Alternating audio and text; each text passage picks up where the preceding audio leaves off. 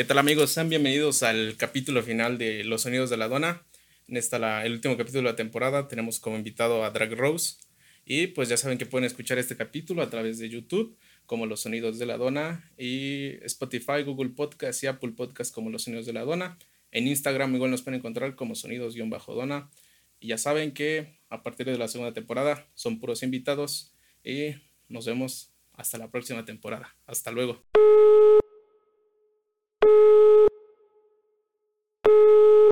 Este, bueno. Señora, le vengo ofreciendo la venta sillas de piel de burro para que usted pueda sentarse y acostarse en ellas escuchando el podcast de Los sonidos de la dona.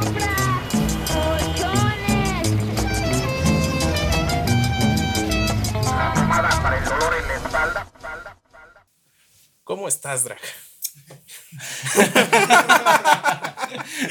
Hermano, yo estoy muy bien, ¿y tú? Igual, bien. Este, este, cuéntanos un poco de lo que has hecho de tu música. Bueno, de lo que fue las primeras rolas que hiciste al principio y a lo que fue el último, la última rola que, bueno, el último video que fue este Drácula.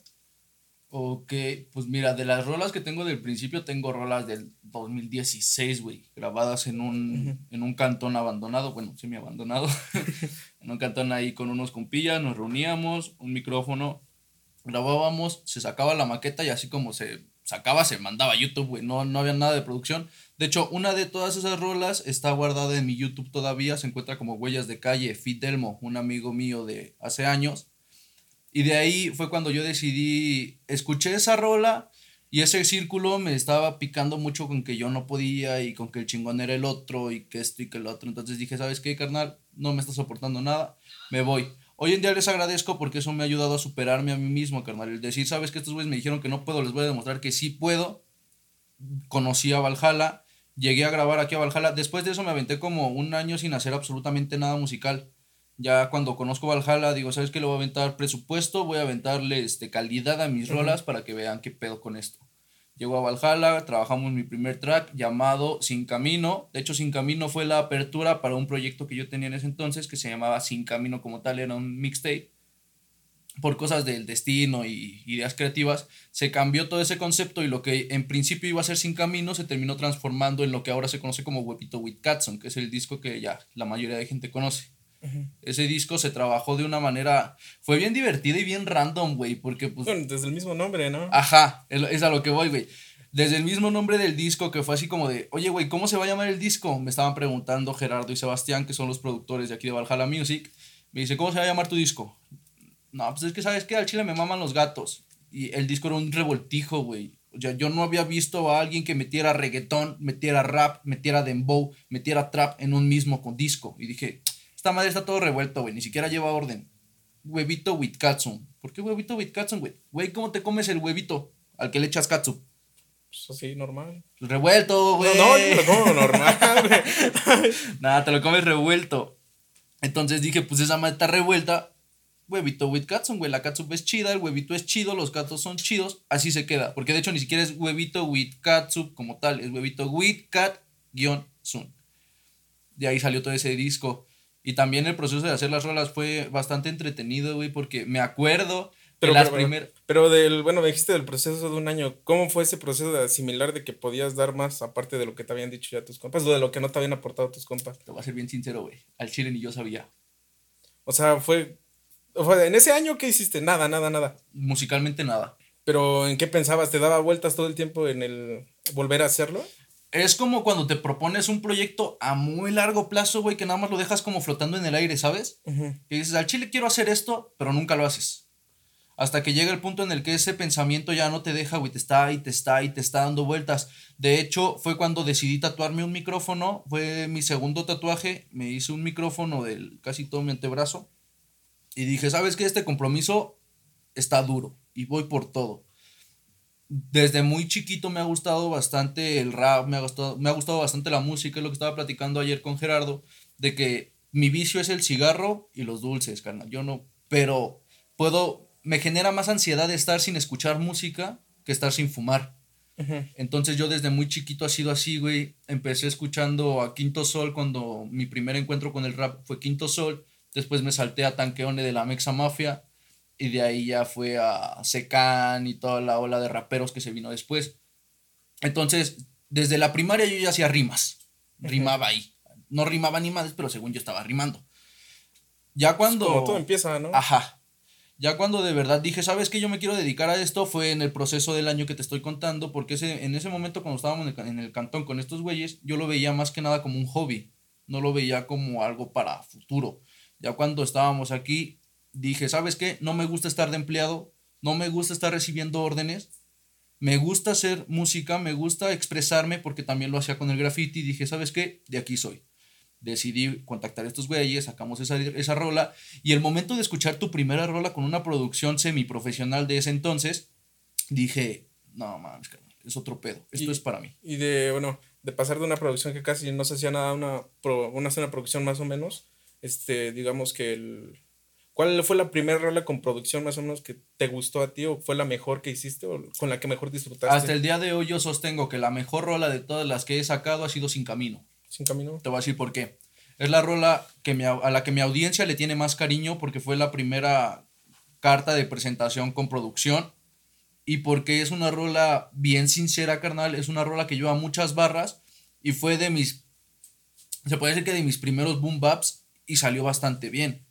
O sea, yo no esperaba haber grabado ni haber tenido esa calidad. Estamos hablando de que yo nada más había grabado tres rolas anteriormente llego con mi cuarta rola y escucho eso, y, o sea, no te voy a decir que es un top, porque obviamente he, he evolucionado y ahorita escucho Sin Camino y escucho canciones que se vienen, por ejemplo, en el nuevo disco de Drácula, y sí hay un cambio, pero para mí escuchar esa rola en, ese, en su momento fue como de, güey, neta yo hice esto, entonces ahí fue cuando yo realmente sentí que era, ya de aquí soy, hermano, ¿sabes? Y ya de, este, de los que me dijiste que habías empezado escuchando a Secan a- y todos ellos, la inspiración de tu inspiración, ¿cuál sería? O sea, la inspiración de, o sea, no sé si me van a entender, güey. La inspiración de tu inspiración, de la misma inspiración, ¿cuál sería? No mames, qué pedo. Ricky Morty están aquí. no. Ok. Pues como inspiración tengo bastantes musas, por así decirlo, carnal. Y la musa más grande que tú puedes tener siempre va a ser la vida. No hay mejor maestra y no hay mejor musa que la vida. Entonces realmente la mayoría de mis canciones se basan en lo que he ido viviendo, lo que he ido aprendiendo.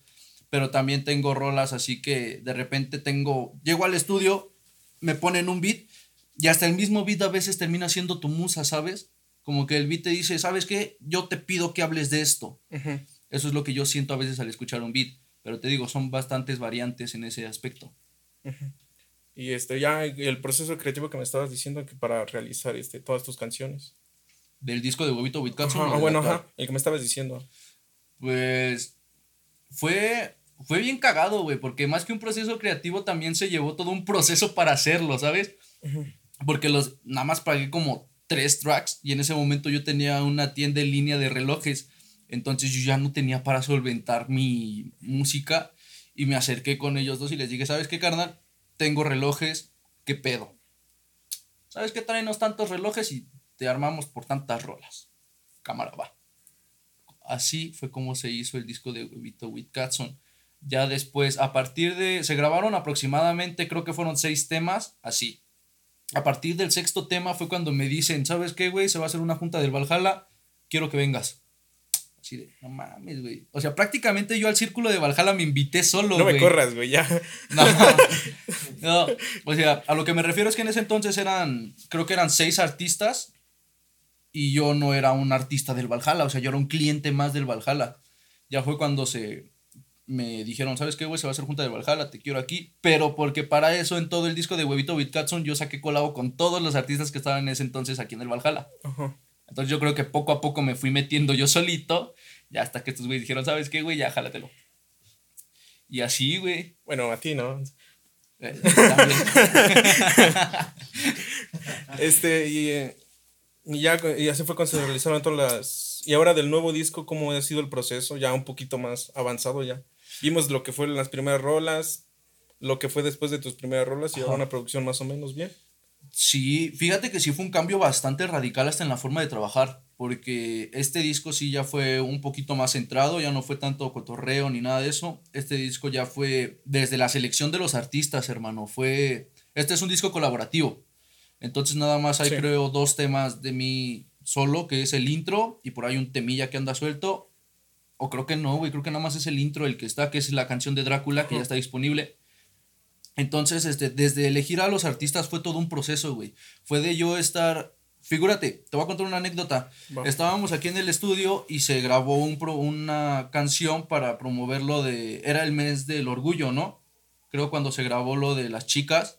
Vinieron un grupo de chicas, obviamente de la comunidad, y yo estaba presente porque justamente ese día estaba trabajando un tema con CRS. Entonces las chicas graban primero, ya está escuchando, está escuchando. Fueron cinco chicas, creo. Y de las cinco, me latió el flow que le metió una. Una de esas chavas le metió un flow. No, carnal, bastardo. Bastardo. Ajá, exacto. Terminan de grabar, terminan de platicar ya sus cosas y le digo, me acerco, como, primero le pregunto a Gerardo, ¿sabes qué, güey? A Chile me quiero acercar con esta morra, le quiero decir esto y esto y esto. ¿Sabes qué, canal está bien?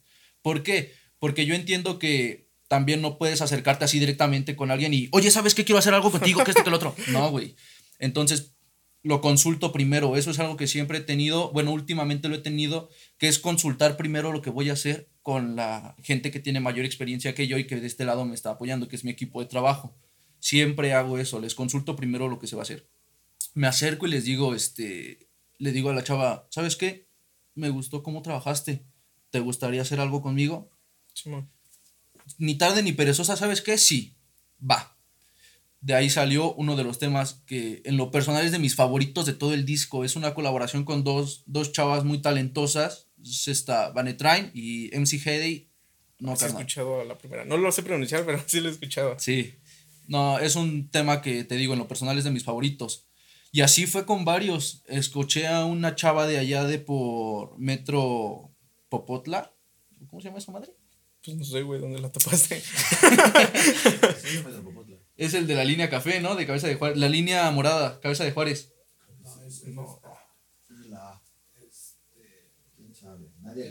Bueno, es el metro, ¿no? Ajá, bueno, por allá, por esos lares. La-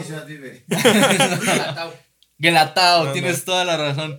Fue ahí en Metro Gelatao y ya este, la escuché porque la tenía agregada en Facebook y subió un video en vivo cantando. Y dije, no, ¿sabes qué? A esta niña también la quiero aquí. Dato curioso, yo la escuché cantar y la puse a rapear, güey. o sea, la niña es muy rapera, es súper rapera, ella es muy bapa, más no poder. Rompiendo paradigmas. Pero yo la escuché cantando, güey. No sé por qué mi mente al momento de llegar al estudio fue. Hazla rapear, güey. Y de hecho, ese proceso también fue divertido porque fue de yo ir hasta el metro Gelatao, ir a su casa. Ella me invitó personalmente a su casa. Ya estábamos en tiempos de pandemia. Llegué a su casa y acá, oye, lávate las manos y acá, si no hay pedo. Entonces, este, yo ya llevaba unas barras escritas, le enseñé el beat, le gustó.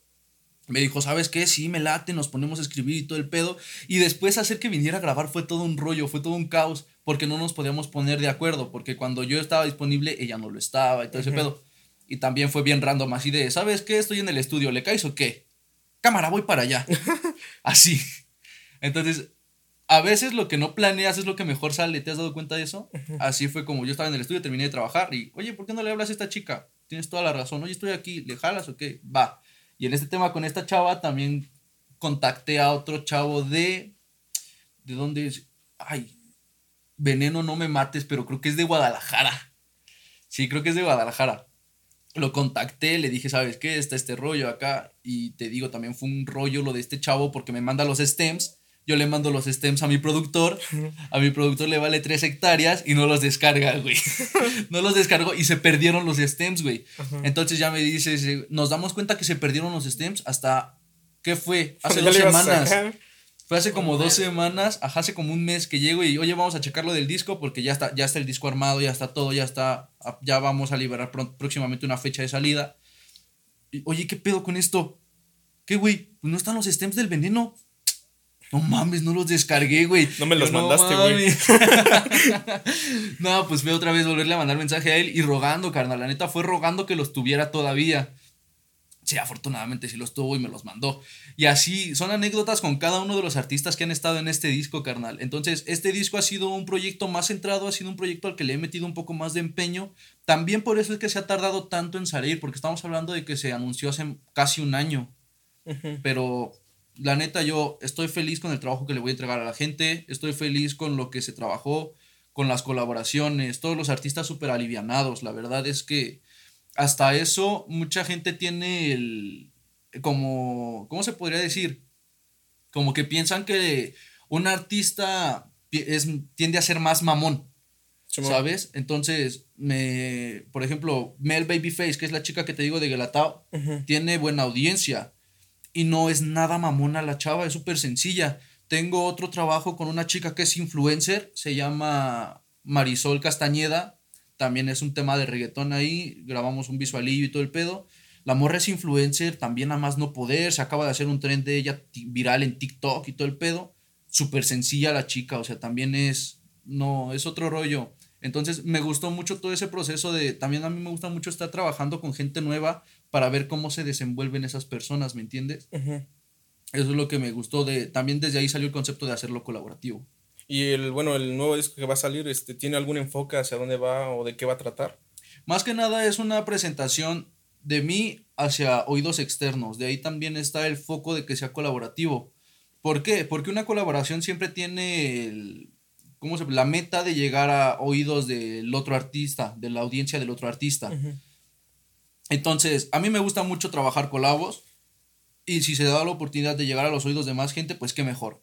Te digo, de ahí salió el concepto de hacer el disco colaborativo. Entonces yo digo que está más que nada enfocado a eso. Aparte es mi primer disco, se podría decir que oficial. Ya todos los beats son producidos de manera oficial. Se va a sacar con la mayor cantidad de visuales posibles. Ya este disco va a estar disponible ahora sí en todas las plataformas digitales. Llámese Spotify, Deezer, este, Amazon Music, Apple Music y todo eso. Este, ¿Qué te voy a decir? Este, bueno, ya nos hablaste de todo el disco. Y pero ahora, ¿quién es Drag? Pues yo, güey. No, o sea, sí, pero eh, así es cierta quién es Drag en sí. Drag es una persona que está así todo el tiempo. Te voy a ser bien sincero, carnal. La verdad es que sí y no. No. O sea, Drag es una persona bien irreverente, carnal. Drag es una persona a la que le vale madre la mitad del mundo y la otra mitad le vale verga. Entonces, hay parte de mí como Alan en ese drag, pero también Drag es una persona extremadamente verguera. Drag es una persona que le vale madre y tira y tira y tira y tira si lo, si lo buscan. O sea, yo tampoco te puedo decir que soy de las personas que busca pedos y esto y lo otro, pero en mis rolas luego hasta soy verguero al aire, carnal. Esas rolas que tiras al aire y eres verguero nada más porque sí. Pero yo como tal soy una persona súper tranquila, carnal. Si se puede evitar un pedo, se evita. Y si no, se arregla. ¿Cómo se arregla? Yo no soy de las personas que arreglan las cosas por mensaje. Al momento de yo decir, me gusta arreglar las cosas cara a cara, no siempre significa, sabes que nos vamos a agarrar a putazos. A rompernos la mano. No, güey, o sea, te puedes sentar, puedes platicar y todo el pedo, y pues qué mejor, ¿no? De hecho, lo, lo dijo Secan en una entrevista que tuvo apenas. Tuvo unos pedos con Simple. Secan y Simple fueron carnalazos de años y todo el pedo. Y estuvieron a punto de darse en la madre. Entonces ese güey dice, pues sabes que yo le dije a Simple, vamos a vernos, hay que platicarlo. Y pues ve, el resto es historia, carnal. Acaban de sacar un nuevo tema juntos. Y pues yo desde antes de todo ese desmadre, yo siempre he tenido esa idea. Entonces, ahí es donde difiere un poco Drac con Alan. Aparte de que Drac es extremadamente mujeriego y tiene un chingo de ligues y todo el pedo. Y Alan está súper enculado, güey. Entonces. o sea, podría decirse, que Drac se come a Alan. Básicamente sí. Es como un alter ego, ¿sabes? Sí, sí. Como la versión rebelde de. Y este, bueno, y las canciones que haces, realmente a ti, cuando las haces, ¿Te tiene que gustar realmente a ti para sacarla? ¿O esperas que a los demás les guste para que tú puedas aceptar que es una buena rola? Te voy a ser bien sincero. Pasa por algunos filtros. El primer filtro es que me guste a mí. ¿Quieres paleta, güey? No, güey, no, no, güey. El primer filtro es que me guste a mí. Si la rola no me gusta a mí, tenemos temas ahí guardados de puta madre, que nunca van a salir porque no me gustan. El segundo filtro es que le guste a ellos. Y ya de ahí, pues ya este, apenas voy a manejar ese, este método ahorita que va a ser tener el tema y hacer unos, este, ¿cómo me habías dicho que se llamaban? Reunir gente para que escuche tu tema. Ah, un listening session. Ajá, un listening session de los temas del disco para tener una opinión desde otra perspectiva, ¿sabes? Desde alguien que no se dedica a esto, pero que le gusta escuchar música. Simón. Este, y también sacaste una canción de Hentai. ¿Fue de las más que te ha gustado? Hasta, bueno, hasta ahorita. En Te voy, a ser, te voy a ser bien sincero. ¿Te acuerdas que te comenté que el proceso creativo de Huevito with Katsun fue una mamada? Ajá, o sea, también la fue súper desmadre. Esa rola nosotros la terminamos de grabar, salgo de la cabina, nos quedamos viendo los tres y, güey, esta madre es un meme hecho canción. es un meme hecho canción. Pero le tengo tanto cariño a esa canción, güey, que le decidí hacer un remix, invitando a tres compas que la neta aprecio.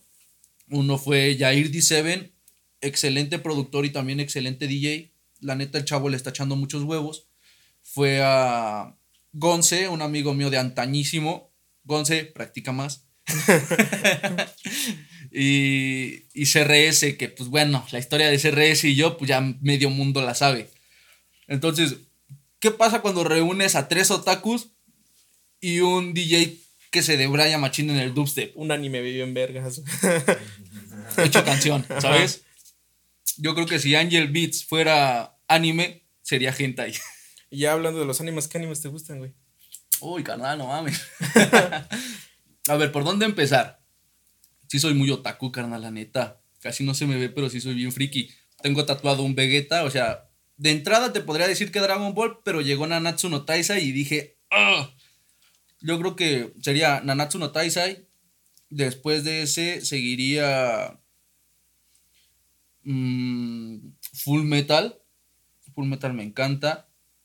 De Full Metal, no, hay uno que es este comedia romántica, güey. No, me mama. Se llama Sakurazo Now You Neko no sé qué mamadas. Ajá. No mames, está bien verga, güey. Es de una niña ingla- de Inglaterra que llega a Japón, pero es autista. Chala. Pero eso el anime no te lo dice, güey. Tú te das cuenta conforme va pasando. La niña pinta como tú no te imaginas. Y Sakurazo es una unidad donde mandan a todos los chicos problemáticos del instituto, güey. Esos güeyes no tienen derecho a estar en un dormitorio. En un dormitorio se tienen que quedar juntos en una casa. Entonces, ese anime, la verdad, está muy chingón. Te puedo decir que es mi favorito, siéndote bien sincero. Y a pesar de ser acá el chico rudo y toda la verdad, nah, güey, me mama más ver animes de, rome- de romance y acá. Yo también he visto, güey, pero muy pocos. Sí me gusta, pero no he encontrado como que un, un anime así como el que me clave. He visto uno, güey, no me acuerdo cómo se llama, güey, pero es como de un chavito que quiere ser DJ, güey. Nada más sé que el personaje principal se llama Getaro, güey. Es lo único que sé. Mames en la vida. No, está, está chido, bueno, a mí me gustó. Habla de pura música, de DJs y todo el pedo, pero está mamón. También de otro que salió en Netflix, creo, güey. Que es este, de unos morritos del orfanato, no sé cómo se llaman. No sé si lo hayas visto, güey. Unos morritos que están en el orfanato, güey, y según que cuando los adoptan se los traga un puto monstruo, güey.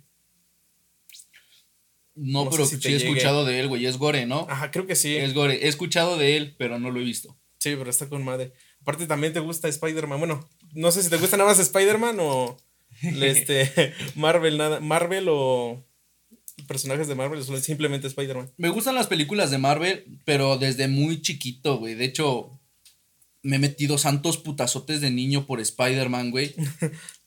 Te voy a contar esto. De, de niño me llegó de Reyes un lanzatelarañas, güey. Entonces, pero esa madre era puro pinche hilo de espuma. Un morro. Esta no es la original. Un morro como de cinco. Dale a un niño de cinco años un lanzatelarañas de hilo de espuma y ¿qué va a hacer? Se va a aventar. Se va a aventar, güey. Yo, en mi vecindad había unas lámparas justo arriba de las escaleras, güey. Yo lancé esa mamada y vi que llegó, güey. Y dije, ¿sabes qué? Me vale verga. ¡Fum! Ya se aferró chida. Ya. Me metí un santo putazote, güey. No mames. También así, por estar escalando y decir que era Spider-Man, tiré como tres teles en mi casa, güey. Escalaba los muebles y me venía con todo y tele. No mames. Güey, estoy vivo de milagro. Medio vivo, güey, porque me falta un ojo. Ah, sí, es cierto, güey. ¿Cuál es el ojo que en donde no ves, güey? ¿O qué es lo que le pasó a ese ojo? ¿Qué El ojo derecho. ¿Qué es lo que le pasó, güey? Te cuento. Estábamos, estaba yo mensajeándome con una chica, estaba en el CETIS, acababa de entrar al CETIS, yo de hecho ahí la conocí. Tenía, creo que 15 años, güey. Fue un 12 de septiembre. Mis vecinos son, siempre han sido más chicos que yo, pero siempre han sido bien vergueros, güey. pero vergueros. De hecho, me acuerdo que de más chiquito nos agarrábamos a putazos, güey, nos valía verga. Entonces yo estaba mensajeando con esta morra en el zaguán, estaba esperando a que me hablara mi tía para irme con ella y acá. Fue un sábado en la noche. Estos morros estaban tronando cohetes, güey. Y a la verga. No mames, me aventaron un puto R15, güey. Para la gente que no sepa qué es un R15, es un cañón negro grande, güey. De los cohetes que más explotan. Me lo avientan. Alguien me grita cuidado. Y al momento que me gritan cuidado, volteo y esa madre explota. A la verga, güey. Y ya como me lo explicaron, los cañones, es- ves que tienen la forma, ¿no? Sí, así. Entonces, esta parte de que comprime la pólvora son Como- piedras. Ajá, piedra o cemento, güey. Ajá, O yeso, exacto. yeso, creo es. Entonces, al momento que explote esa mamada es un pinche proyectil, güey. Fue lo que me dio en el ojo. A la verga. ¿Y, y qué pedo? Después de ese putazo, ¿qué? Pues, ya- ah, bien cagado, güey. Bien cagado. Subo con mi mamá porque, a ver, me pasa el putazo y yo, no mames, qué pedo, ¿no? En el momento no me dolió ni, me- ni verga, güey. Abro mi ojo y. A la verga, no veo. y me subo con mi mamá. Pero yo así, güey, súper tranquilo. Mamá, no veo. y quién sabe cómo se me vería el ojo, güey, que mi mamá se levanta en putiza de la cama, agarra las llaves del carro, me pone una sudadera y vámonos tendidos al- a la clínica. No, güey. Bajando las escaleras, como que se me enfrió el putazo. Fue un dolor insoportable, carnal. ¿Te empezó a sangrar, güey? Solamente fue. Me estaba putazo? sangrando, güey. O sea, me abría arriba del párpado y todo mi ojo se veía café de la sangre, No güey. mames, güey. Dato curioso, güey. Estaba yo ya internado, todo el pedo. Estaba acostado. Llega el doctor y me dice: ¿Quieres que te hable como niño o como hombre? Y yo, mames, échamela, soy hombre. Al chile no te muevas porque el derrame que tienes en el ojo se te puede ir al cerebro. Vete a la Yo, verga. a la verga, no. Háblenle a mi mamá, paro. ¡Mamá! Sí, güey. Entonces, sí fue así como de, verga, güey.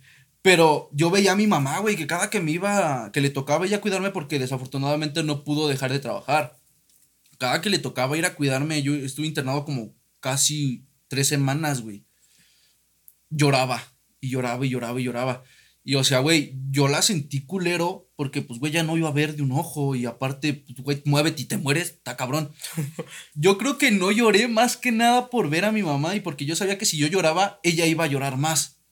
Entonces siempre he dicho que, pues bueno, si uno de la casa puede ser la fortaleza de todos, pues que mejor, ¿no? Entonces dije, no, ¿sabes qué? Amárrate tus huevitos, le dijiste al doctor que eras hombre, ahora compórtate como tal. Eh, pero pinche doctor culero, güey.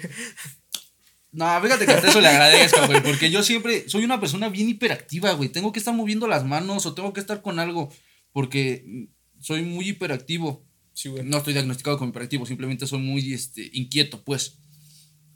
Pero si ese güey no me hubiera dicho eso, yo creo que se estuviera dando batalla todo el pinche día en la camilla y ahorita estaría, no sé, güey, como una zanahoria ahí en mi casa. A la verga.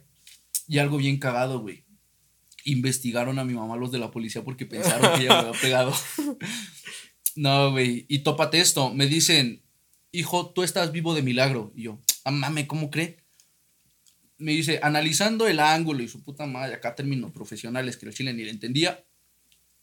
Me dice, hermano, si tú no hubieras volteado, así al ángulo en el que está tu ojo, está tu 100, güey. Verga, si te hubieras muerto, güey. Sí, y fueron milésimas de segundo las que volteé. o sea que, o sea, parcialmente con este ojo no ves nada. Sí, veo, pero muy borroso, carnal. ¿Has visto cómo están los canceles de los baños a veces? Simón. Que se ve todo, o sea, se ve las sombras y todo, pero no ves como tal. O sea, ves así con ese ojo. Ajá, así veo.